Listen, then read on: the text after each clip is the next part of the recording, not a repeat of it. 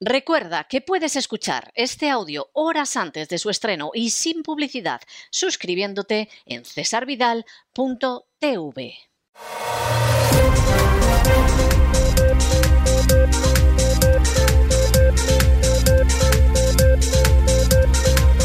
Las noticias del día.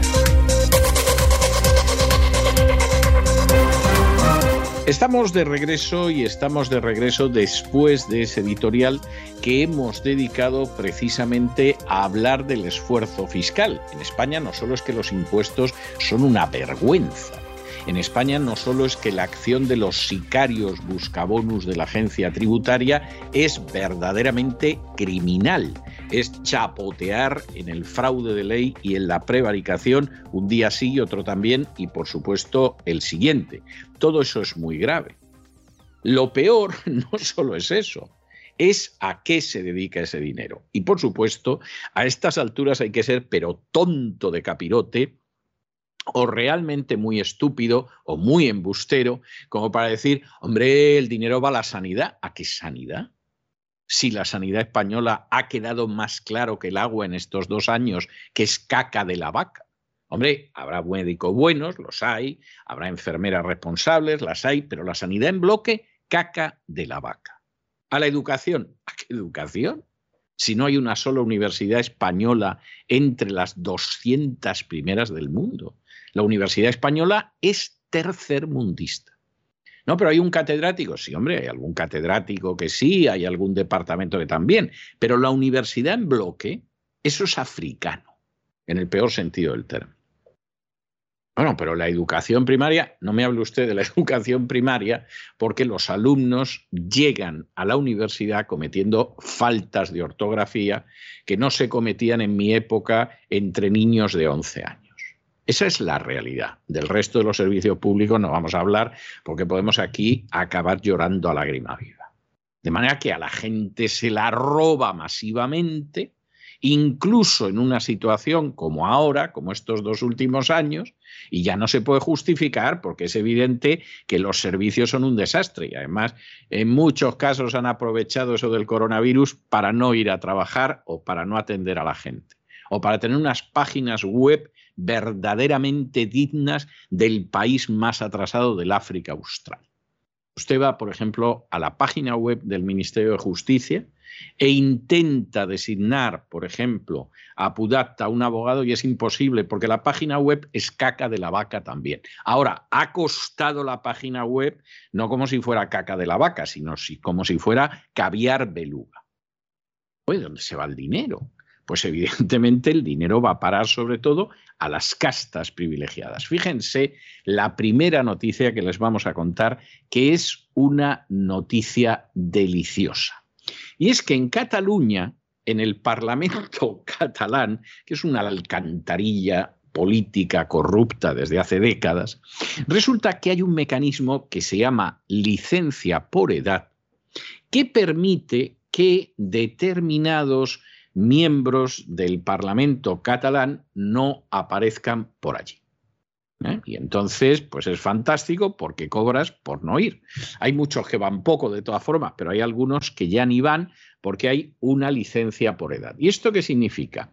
Hombre, pues que te atizan entre 10 y casi 12 mil euros al mes, que no está mal, ¿eh? no está mal entre unos 12.500 y unos 15.000 dólares al mes por no aparecer en el lugar del trabajo. Oye, para conseguir poner en marcha la licencia por edad hay que robar mucho a los españoles, porque además hay un, ahí hay una comisioncilla que es el bonus que se lleva el esbirro de Hacienda, que efectivamente se la tiene que llevar.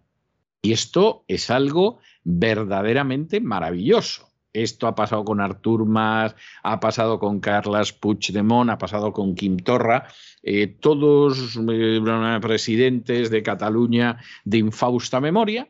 Y entonces, pues evidentemente tú tienes ahí gente que se lleva el dinero. Claro, de pronto esto se descubre. Sea, esto lleva durando años y años y más años. Y mira tú por dónde se descubre.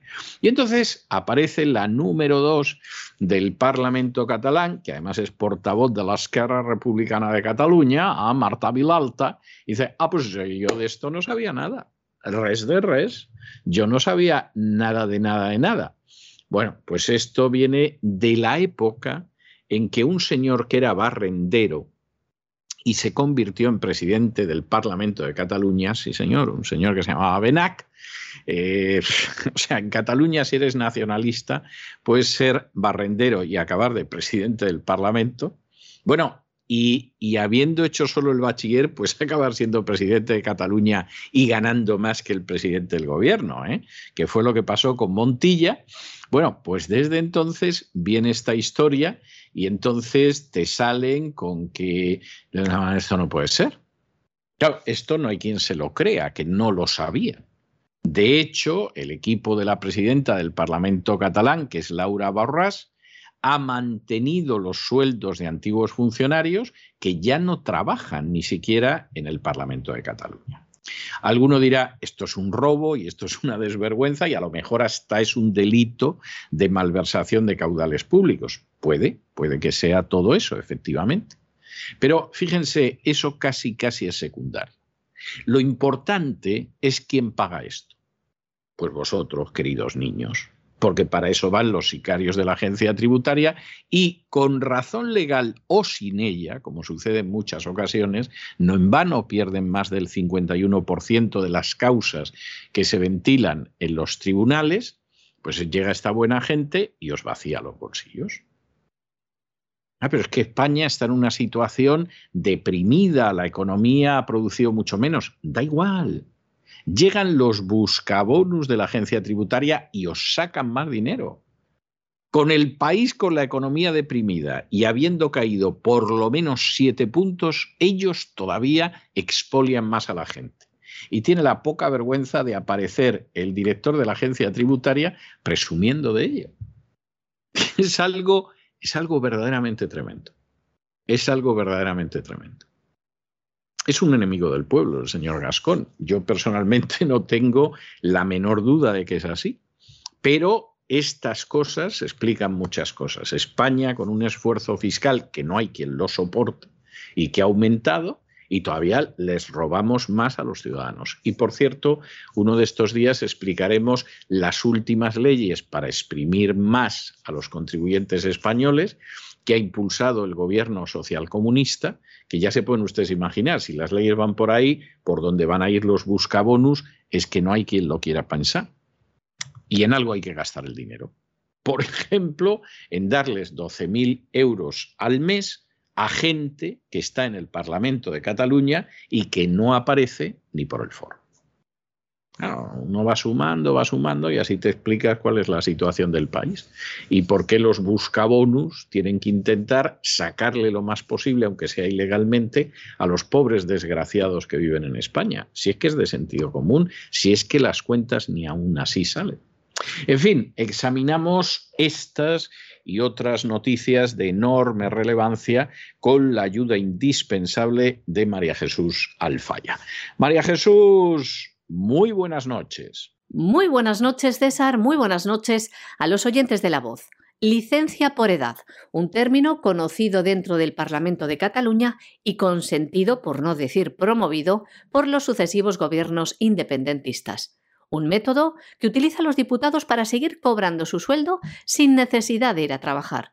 Muchos de ellos cobraban hasta 11.600 euros al mes por no hacer nada, hasta 21 trabajadores acogidos a este régimen, lo que supone una partida de 1,7 millones de euros al año dinero que sale de los mermados bolsillos de los contribuyentes españoles. Esto se lleva practicando con los sucesivos gobiernos independentistas, al menos que se sepa por ahora durante las etapas de Artur Mas, Carles Puigdemont y Quim Torra. una inmoralidad en un país en el que se sangra a los ciudadanos a base de impuestos, un robo que obviamente consintieron por la cuenta que les trae los sucesivos presidentes del Parlamento de Cataluña, algo que increíblemente acaba de ser conocido ahora y que ha provocado la reacción de líderes de las fuerzas republicanas que afirmaban desconocer esto. ¿Hasta dónde llega el colmo de la hipocresía que la número dos del Partido de Izquierda Republicana de Cataluña, Marta Vilalta, ha afirmado que desconocía esta práctica? Y eso pese a que los republicanos de la izquierda han presidido el Parlamento catalán en varias legislaturas.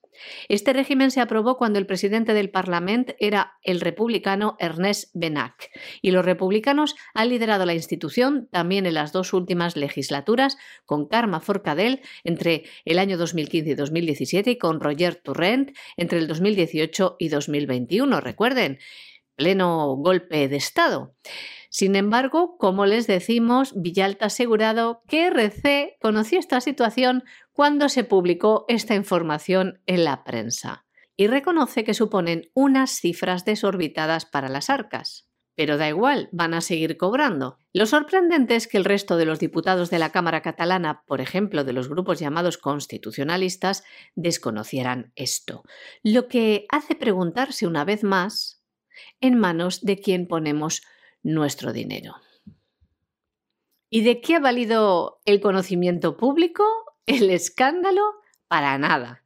¿Cómo van a quitarse ese privilegio que han puesto ellos mismos? El equipo de la presidenta del Parlamento catalán, Laura Borras, mantiene los sueldos de estos exfuncionarios, entre comillas, que no trabajan en la Cámara Autonómica, pero eso sí, siguen embolsándose el dinero público.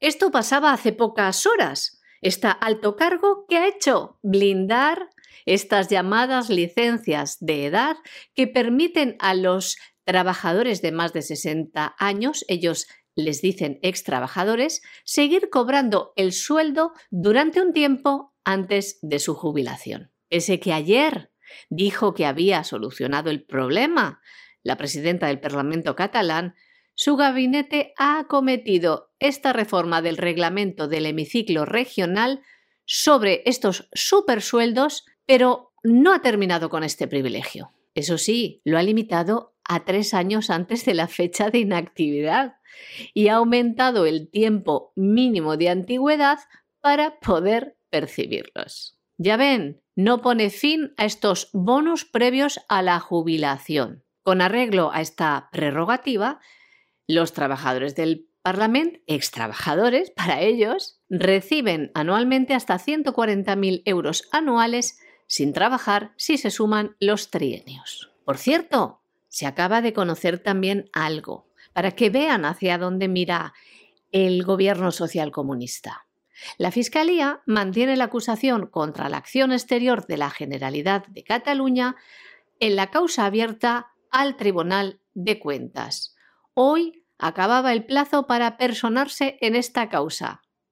¿Y qué ha pasado? La Fiscalía se mantiene personada, la Asociación Sociedad Civil Catalana y los presuntos responsables contables.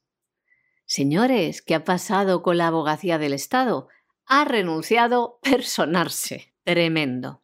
La siguiente noticia que les contamos de España, de nuevo, es absolutamente, pero vamos, comprensible.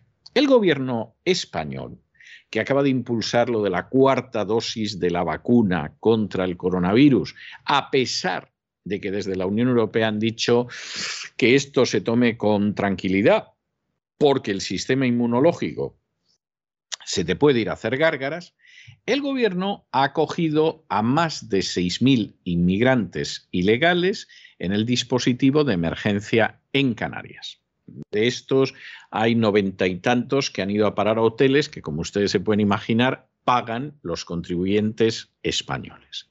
Más de 6.000 inmigrantes. A esta gente le han pedido la prueba del coronavirus los que han entrado en los hoteles y los tienen viviendo en Canarias a costa de los contribuyentes españoles, ¿estos van con pasaporte COVID? Ah, estos no van ni con pasaporte. Y estos no tienen pasaporte COVID y les dejan entrar en los hoteles y todo lo demás. Pero bueno, ¿qué pasa en España? Que eres español y te castigan de todas las maneras posibles, te roban todo lo que puedes, te saquean, pero vamos, cualquiera de las cosas. Y sin embargo, esta, esta gente llega y entra como entra. Bueno, ¿cómo entrará? Que los pobres canarios dicen que encima van llegando a las puertas de las casas, tocan, dan patadas y, se te ponen hechos unas fieras porque hay que darles. España ha decidido desaparecer y no estamos exagerando. Recuerden ustedes el editorial de hoy. Diocleciano intentando mantener aquello en pie y, hombre, algo retrasó el desplome porque contuvo la entrada de los ilegales en el imperio, pero cuando a la subida de impuestos y el empobrecimiento de la población se sumó la entrada masiva de los bárbaros, el imperio romano se colapsó. Bueno, pues la Unión Europea parece que está jugando a esto. En el caso de España, decididamente están jugando a esto. Bueno, pues en, una generación es un país que puede haber desaparecido. Hombre, es un país que tiene páginas muy negras de su historia, pero tiene páginas gloriosas. Y tiene un legado cultural, sobre todo en el terreno de la literatura y en el terreno de la pintura, que es de primer orden mundial. Y ha hecho aportes muy interesantes a la cultura y al arte. Va a desaparecer. Llegan los bárbaros, a los que desde luego el pasaporte COVID no se les pide y a los que además se les da el dinero que los sicarios buscabonus de la agencia tributaria le quitan a los contribuyentes españoles y va a desaparecer. Y entre la natalidad que tiene, que ni siquiera repone la población, y la ideología de género, y los bocachanclas ignorantes que no se han enterado de que hay una agenda globalista, tiene muy mal panorama. El gobierno acoge a más de 6.000 inmigrantes en el dispositivo de emergencia en Canarias, 95 de ellos en hoteles. Un total de 6.021 inmigrantes se encuentran acogidos en este dispositivo de emergencias de Canarias del Ministerio de Inclusión, Seguridad Social y Migraciones. Están repartidos entre centros de emergencia, instalaciones cedidas y hoteles. En estos hoteles, según propios datos del Ejecutivo, preguntado por la oposición, hay 95 inmigrantes ilegales. En hoteles. ¿Qué pagan ustedes? El equipo de Pedro Sánchez ha facilitado estos datos en respuesta a la pregunta parlamentaria del Grupo Popular. Un desglose de la situación de estas personas a fecha del 23 de diciembre del año 2021, el año pasado. ¿Y qué hay de los ciudadanos españoles? ¿Cómo les afecta esto además de a sus bolsillos? Pues a su seguridad. Es lo que denuncian los vecinos de la zona, los que están cerca de estos centros de acogida, pues que existen problemas de convivencia con ellos. Dicen sentir sensación de inseguridad. Los que están alojados en el antiguo espacio militar de Canarias 50, cercano al barrio de la isleta, pues dicen los vecinos cosas como estas, les leemos. Son magrebíes que aporrean las puertas y las ventanas de las casas de noche para que les demos algo. Dan patadas en la puerta exigiendo que les abras para que les des dinero. Y encima, si no se lo das, te miran mal como si tuvieras la obligación de darles ese dinero. Y dicen estos vecinos, nosotros también somos pobres. Porque la situación que están viviendo las Islas Canarias, lo hemos denunciado muchas veces en este programa, hemos puesto a los protagonistas, a los vecinos de las Islas Canarias en este boletín informativo, les hemos dado voz y decían cuál era su situación, lo que estaban viviendo con esta oleada de inmigración ilegal, consentida y mantenida con los impuestos de los ciudadanos por el gobierno social comunista. Y ayudas para los españoles, para los canarios, en este caso, ninguna. Nos vamos a Hispanoamérica y nos vamos al enésimo intento de desplazar del poder a Nicolás Maduro. El Consejo Electoral de Venezuela abre la vía para cesar a Maduro en un referéndum revocatorio. El referéndum revocatorio es una de estas instituciones que se inventaron en la Constitución venezolana. Los que siguen insistiendo en que todo lo que se hace en Venezuela es creación de los cubanos, una de las cosas que demuestran que desconocen es la Constitución, porque la Constitución de Venezuela está muy bien pensada, es mucho más sutil y mucho más sofisticada que cualquier cosa que hayan hecho los cubanos en los últimos sesenta y tantos años, y además es hija de la acción de profesores de Derecho Político de la Universidad de Valencia en España. Con lo cual diseñaron un sistema que efectivamente podía funcionar para tener una dictadura que no pareciera dictadura y en la que hubiera elecciones. Y si en algún momento, por alguna razón, se perdían esas elecciones, contenía una serie de mecanismos jurídicos para echar al presidente que hubiera ganado a los chavistas antes de que acabara el mandato en el momento en el que llevara dos años, si no se había portado bien y se recogían una serie de firmas, se podía ir a un referéndum revocatorio, agitar a las masas en la calle y quitar de en medio al presidente sonaba bien en el sentido de que era una medida muy democrática, pero lo único que pretendía era que si en algún momento se perdían unas elecciones, lo que iba a venir después iba a ser un mandato muy corto de dos años del el presidente que no era chavista.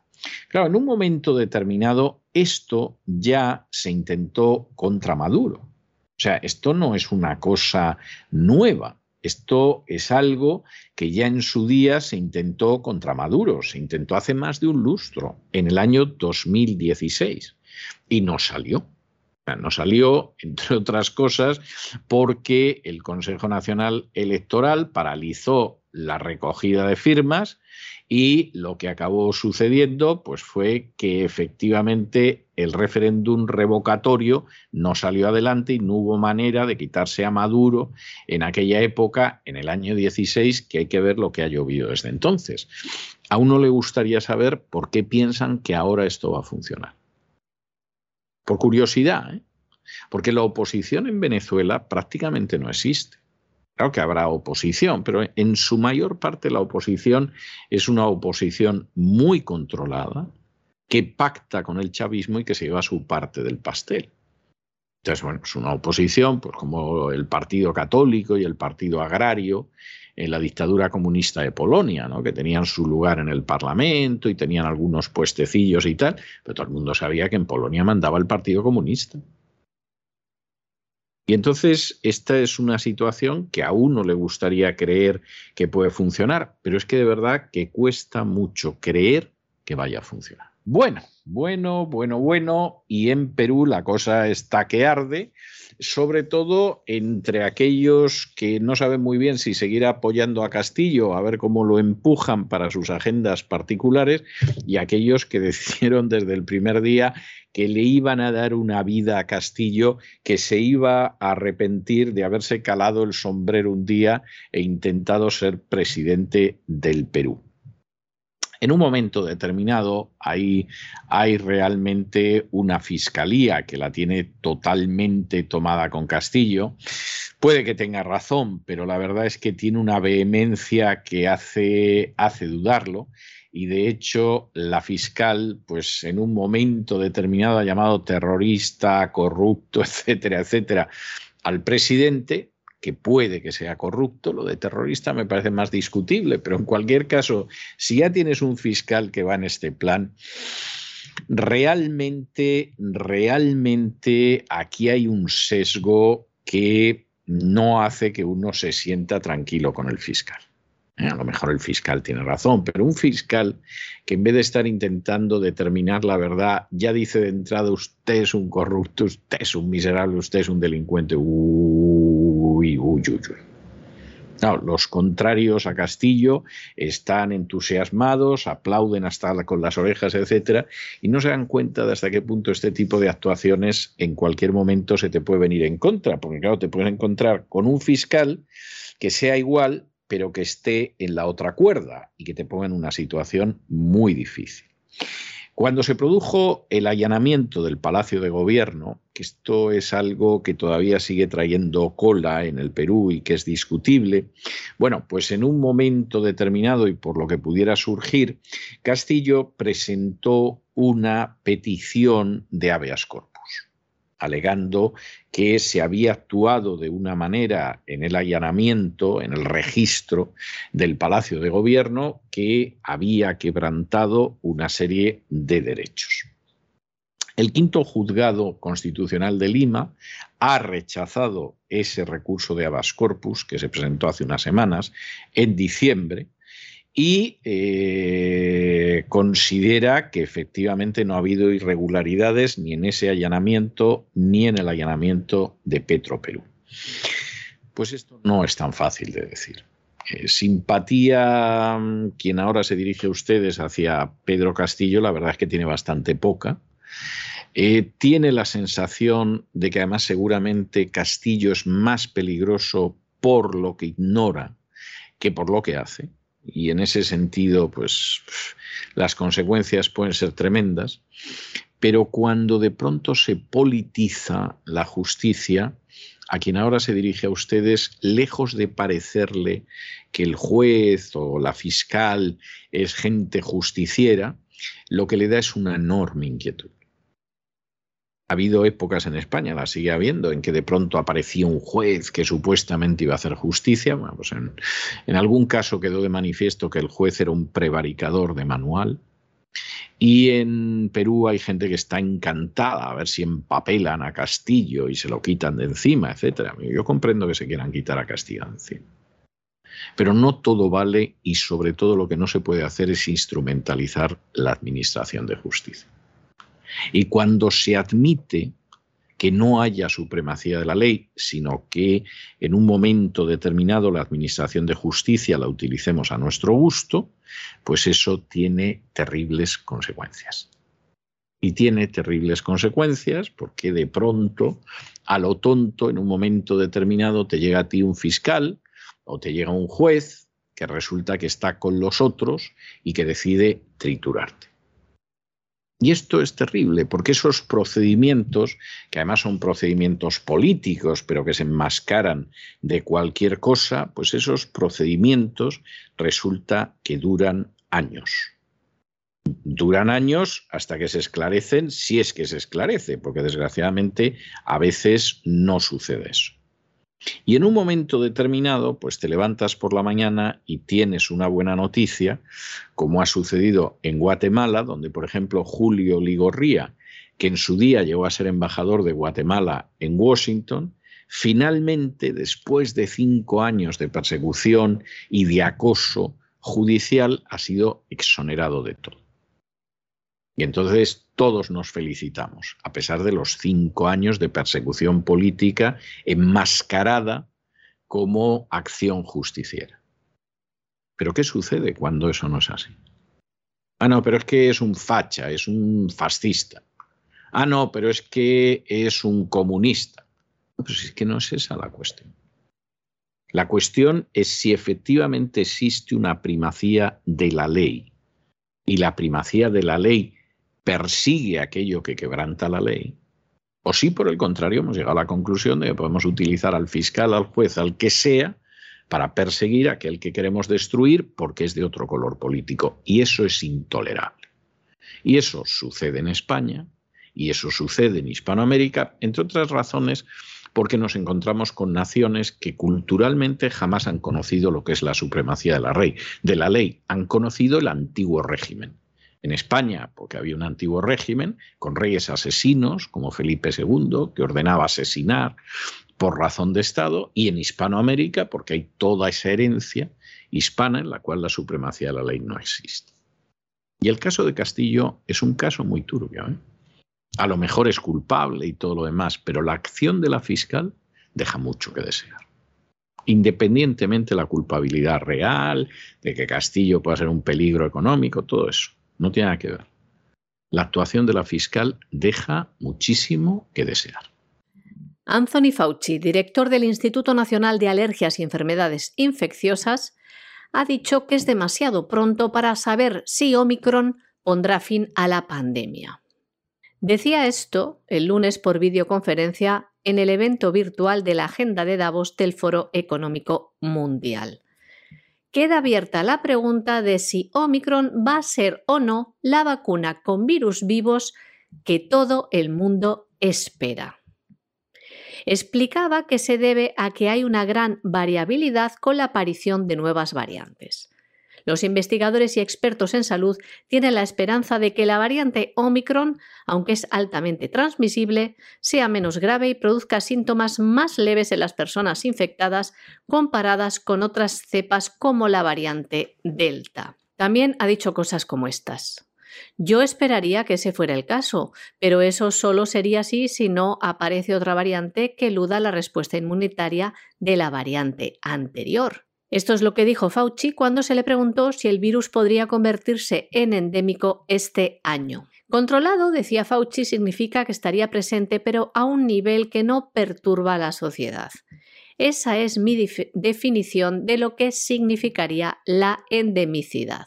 Como principal asesor médico del presidente Joe Biden indicó que si el virus sigue presente a un nivel endémico, la sociedad podría retornar a un nivel de normalidad como el que existía antes de la pandemia, como por ejemplo sin tener que usar mascarilla.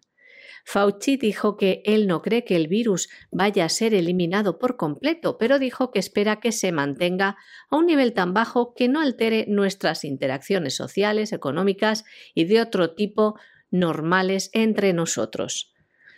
Dice además que para él eso sería una nueva normalidad.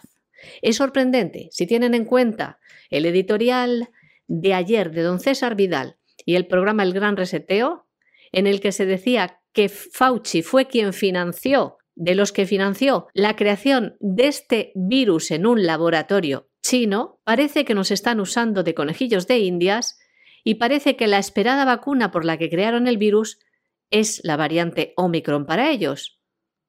Eso es lo que parece, por sus palabras. Y como no, lo que a él le interesa, porque ha invertido en vacunas. Y nos vamos a internacional y nos vamos a internacional porque resulta que ha aparecido Anthony Fauci, al que uno de estos días le vamos a dedicar un editorial, porque se ha hecho de oro con la historia del coronavirus.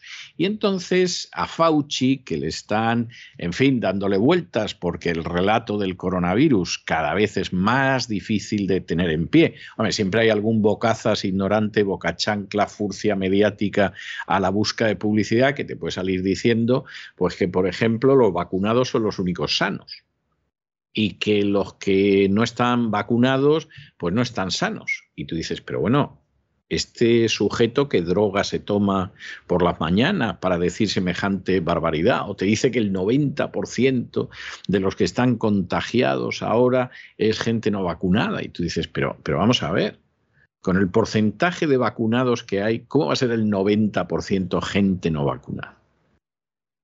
El porcentaje mayor precisamente es gente vacunada. Y claro, como hay gente que se prostituye mintiendo y efectivamente los medios hacen lo que hacen, pues que el relato se venga abajo, pues se está retrasando algo más, pero ese relato cada vez está más en pelota y efectivamente se va a acabar cayendo. Y en un momento determinado, aquí la historia de muchos es, pero bueno, vamos a ver, después de la Omicron, Ahí vamos a tener de nuevo otra variante o con la Omicron esto ya se va a acabar, que ya está bien de estafar a la gente durante dos años. Y como a Fauci cada vez le tienen menos respeto, porque hubo una época en que éramos el brujo del coronavirus, el hechicero de la pandemia y el mago de lo que ustedes quieran, de las vacunas. Pero en estos momentos ya están dándole por todos los lados, por los ingresos, por cómo colaboró para que se creara el coronavirus, etcétera, y el cerco se estrecha. Le preguntan hace nada, hace apenas unas horas, si efectivamente se va a acabar ya de una vez el coronavirus con la variante Omicron.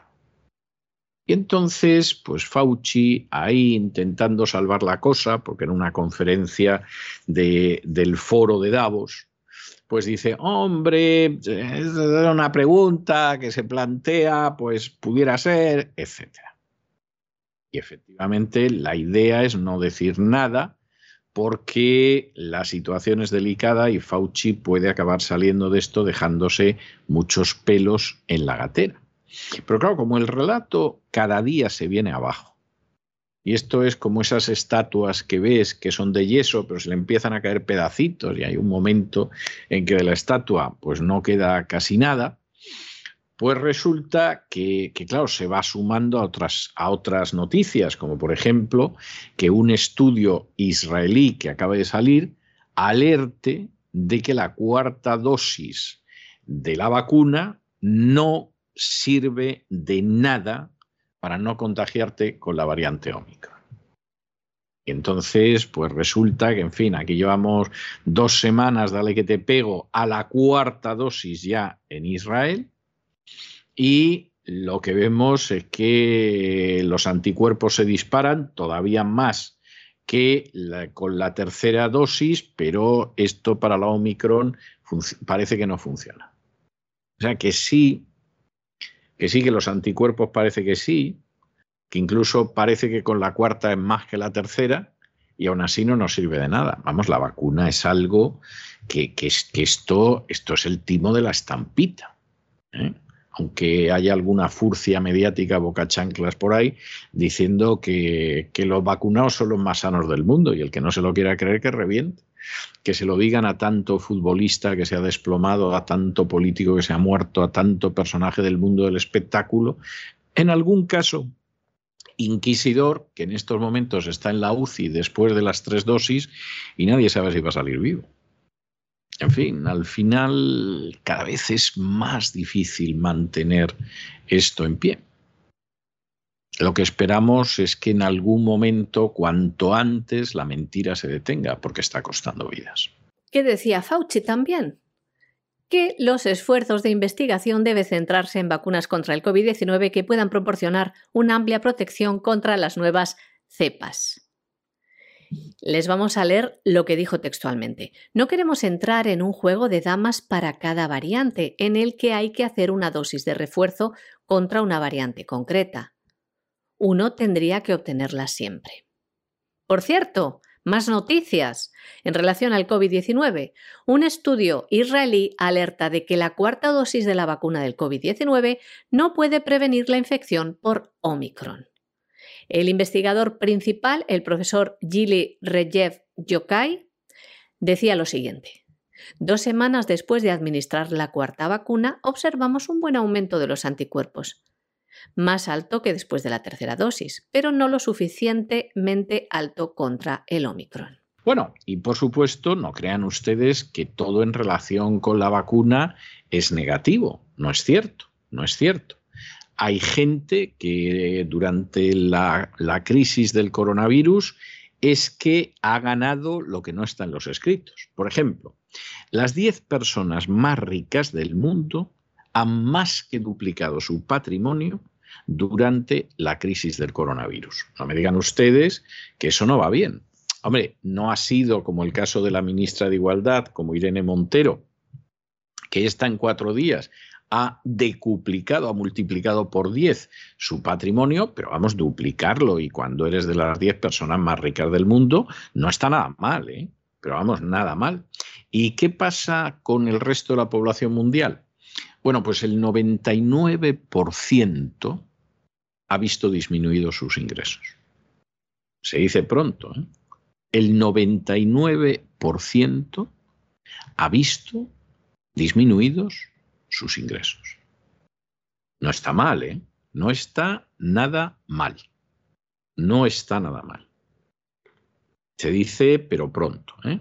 Se dice pronto lo que sucede con toda esa buena gente. Es algo verdaderamente notable. Los 10 más ricos han más que duplicado, el 99% de la población mundial ha perdido ingresos, es más pobre está más cerca de alcanzar esa meta de no tendrás nada y encima dicen que vas a ser feliz. Es, es de esos datos verdaderamente notables, son verdaderamente notables. Y por supuesto no hace falta que les contemos que los grandes fondos de inversión que te compran de todo y están en todo y por supuesto están por encima de los gobiernos de los países, como es el caso de BlackRock o como es el caso de Vanguard, bueno, a estos les ha ido de maravilla. La crisis del coronavirus les ha ido de favor. Es verdad, el 99% de la población mundial le ha venido como una pedrada en un ojo, alguno como una pedrada en los dos ojos. Pero las 10 mayores fortunas y las grandes compañías de los fondos de inversión global, bueno, bueno, bueno, bueno, ha sido el regalo del siglo, si es que no el del milenio, la crisis del coronavirus. Bueno, saque cada cual las conclusiones que considere oportunas. Las 10 personas más ricas del mundo duplicaron su patrimonio durante la pandemia, mientras que el 99% de la ciudadanía redujo sus ingresos. Estos 10 individuos más ricos del mundo duplicaron su fortuna que ha pasado de 700.000 millones de dólares a 1,5 billones con B de dólares durante los dos años transcurridos desde el estallido de la pandemia. En ese periodo de tiempo, los ingresos del 99% de la humanidad han empeorado, empujando a la pobreza a más de 160 millones de personas. BlackRock, el fondo de inversión global líder junto con Vanguard, gana un 19,6% más en el año 2021 y supera los 10 billones con B de dólares de activos gestionados. Al cierre del último ejercicio, los activos bajo gestión de BlackRock ascendían a más de 10 billones con B de dólares, una cifra que supone un incremento anual de 15,4% gracias al atractivo de los fondos de inversión cotizados. Y hasta aquí hemos llegado nosotros con nuestro boletín de hoy. Muchas gracias, María Jesús. Muy buenas noches. Gracias a ti, César. Muy buenas noches. Buenas noches a los oyentes de la voz. Pero eso sí, ya lo saben, no se vayan, porque hoy es martes. Y los martes tenemos programa doble y sesión continua. Los martes, precisamente, empezamos con don Lorenzo Ramírez y su despegamos y rematamos luego con la economía que se fue y don Roberto Centeno. De manera que no se vayan, que regresamos enseguida.